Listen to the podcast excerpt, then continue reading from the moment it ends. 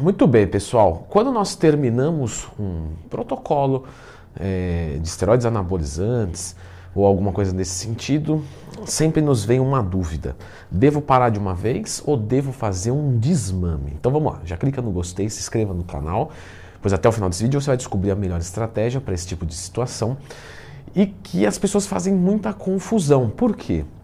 Porque elas tratam é, medicações como se fossem um grupo só. Né? Eu acho que esse aqui é o grande lance. Então as medicações têm vários e vários tipos de grupos, de cada uma de uma forma específica, inclusive na descontinuação. Então quando um aluno me pergunta assim, olha, estou tomando tal coisa, posso parar de uma vez? Temos que descobrir o que, que é essa coisa. Por exemplo, sibutramina. A sibutramina ela é uma medicação que causa dependência. Então, se você descontinua ela de uma vez, você pode experimentar efeitos de é, abstinência. Então, dor de cabeça, é, ansiedade, depressão, rebote eh, muito gigante no, no apetite. Então, você tem uma indicação, uma indicação, mas não a única, de fazer um desmame. Por que, que às vezes faz o desmame, às vezes não? Porque se você usar uma medicação que não chega a causar uma dependência, você não precisa fazer. Então vamos dizer que eu tomei a sibutramina é, duas semanas ou anfepramona numa dosagem X ou Y que não me causou dependência. Se eu cortar de uma vez, eu não vou experimentar isso, eu vou experimentar muito pouquinho, ah, algumas horas, um dia. Ah, tudo bem, descontinua e beleza. Agora, ah, eu usei por três meses, doses altas, então se eu tirar de uma vez eu vou sofrer muito logo eu vou precisar. Então perceba que depende da categoria da droga e da posologia. Quando a gente fala normalmente de é, drogas que mexem com o sistema nervoso central, normalmente a gente está falando de num uso né, acima de um mês ou numa dose um pouco maior, você vai precisar fazer um desmame. Porque o sistema nervoso central ele é muito delicado. Inclusive, eu, eu deixo. Eu sempre, eu sempre oriento os meus alunos. Evita usar coisas que mexem com o sistema nervoso central. Até mesmo pré-treino, cafeína, termogênico. Claro, a gente tem que usar, mas quando você pensa em conseguir um objetivo sem uso de um termogênico, ele é mais interessante do que com o uso. Obviamente, eu estou falando de interessante para longevidade, porque um termogênico vai ajudar muito. Só que ele também causa um efeito rebote, ele também desgasta o sistema nervoso central. Então nós temos que tomar muito cuidado com a utilização. Então, o que eu deixo de orientação para vocês, mexer com o sistema nervoso central, toma muito cuidado. Por exemplo, o Ozempic tomou uma proporção muito maior do que a sibutramina, a fepramona, outros moderadores de apetite, porque ele não mexe com o sistema nervoso central. Ele é um análogo do GLP-1, o que torna o esvaziamento gástrico mais lento, então você sente um, um, um enjoo, né? e isso não mexe, não te dá disposição nem nada. Porém, reduz o apetite, a pessoa consegue fazer a dieta, né? e é um moderador de apetite apetite, então muito mais é, interessante mesmo. Ah, mas não aumenta a disposição. Tudo bem, mas é, não vai gerar efeito rebote, porque não adianta você perder 10 quilos e voltar a ganhar. Enfim, vamos voltar então aqui para o que é o carro-chefe é, do nosso vídeo, que é a, a questão dos esteroides anabolizantes. Os esteroides anabolizantes, apesar deles terem uma influência no sistema nervoso central, não é uma influência direta. Então eles não vão imitar a ação da adrenalina nem nada. Mas a testosterona pode deixar mais disposto, mais irritado. Então, de certa forma, tem uma influência no sistema nervoso central, mas não é direto. Por não ser direto, quando você pensa no esteroide anabolizante, normalmente você não faz desmame.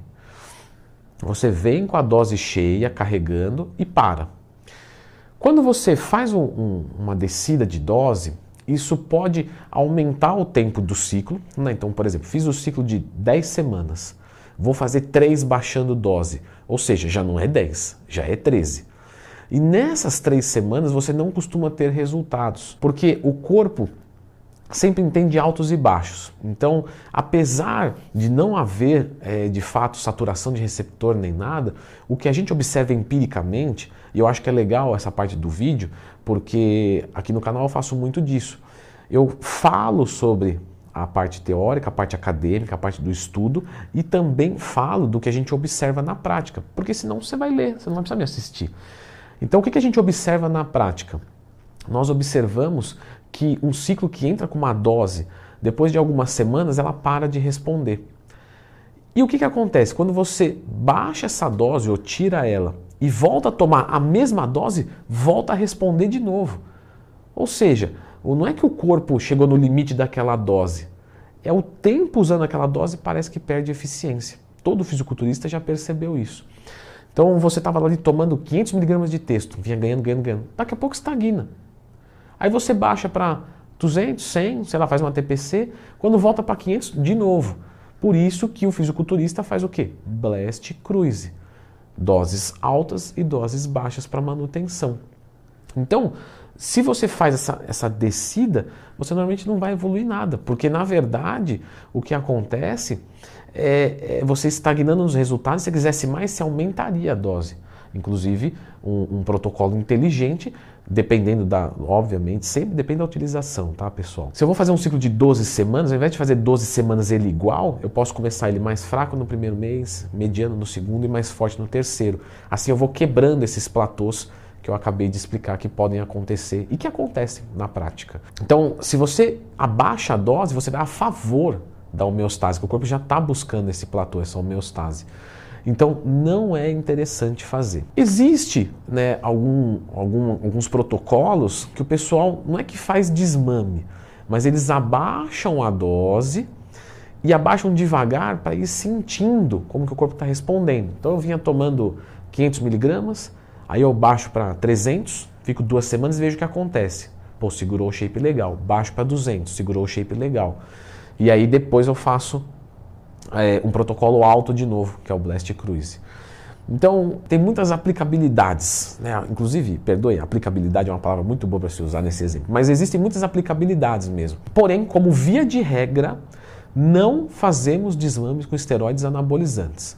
Vamos carregando, chega um momento que para, depois se inicia a TPC ou cruise. Lembrando que quando você para com um esteroide anabolizante de meia vida média, longa, ele ainda fica muito tempo no organismo porque ele vem empilhando de vários meses. Então isso já poderia ser entendido como um desmame. Por exemplo, venho tomando aqui 500 de texto, sei lá. A minha texto bateu 3 mil. Estou chutando aqui uma besteira, tá? Bateu 3 mil. Quando você para de tomar, não é dali uma semana tá zero, porque o seu eixo está inibido. Não, de 3 mil, dali uma semana, tá 1.500, porque tem vários ésteres empilhados. Aí dali uma semana tá 700. Aí dali uma semana tá 350 e você inicia a TPC. Então isso já poderia ser entendido mais ou menos como um desmame, a própria meia-vida da droga. Mas não precisa complicar tanto não, tá? Estou falando a título de, estou problematizando. No geral, você não vai fazer o desmame. Com GH eu faço desmame? Também não, tá? Mesma coisa. Com insulina eu faço desmame? Também não.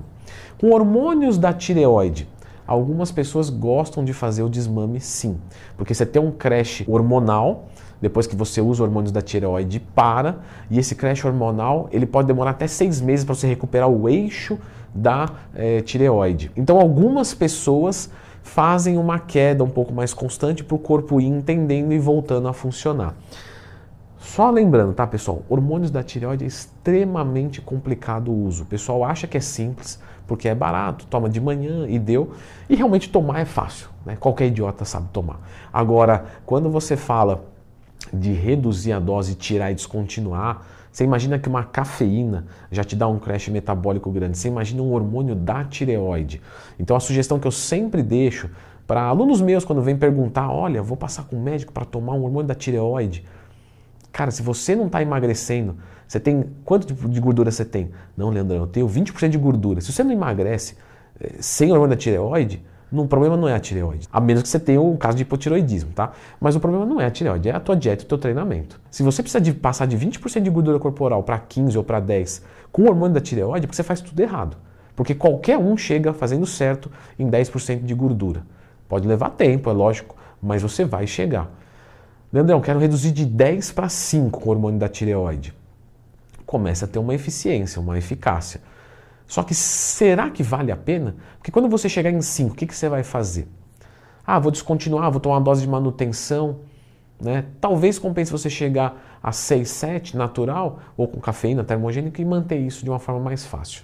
Mas enfim, hormônios da tireoide pode acontecer o desmame, ainda que não é tão comum. O pessoal normalmente descontinua de uma vez e toma um grande rebote com isso. Eu falei bastante aqui, pessoal, sobre Blast Cruise. Mas se você não sabe o que é Blast Cruise, eu vou deixar você com esse vídeo aqui. E se você sabe, é importante que você veja também, porque eu vejo corriqueiramente muitos erros de Blast Cruise, pessoal. E erro de Blast Cruise não é brincadeira.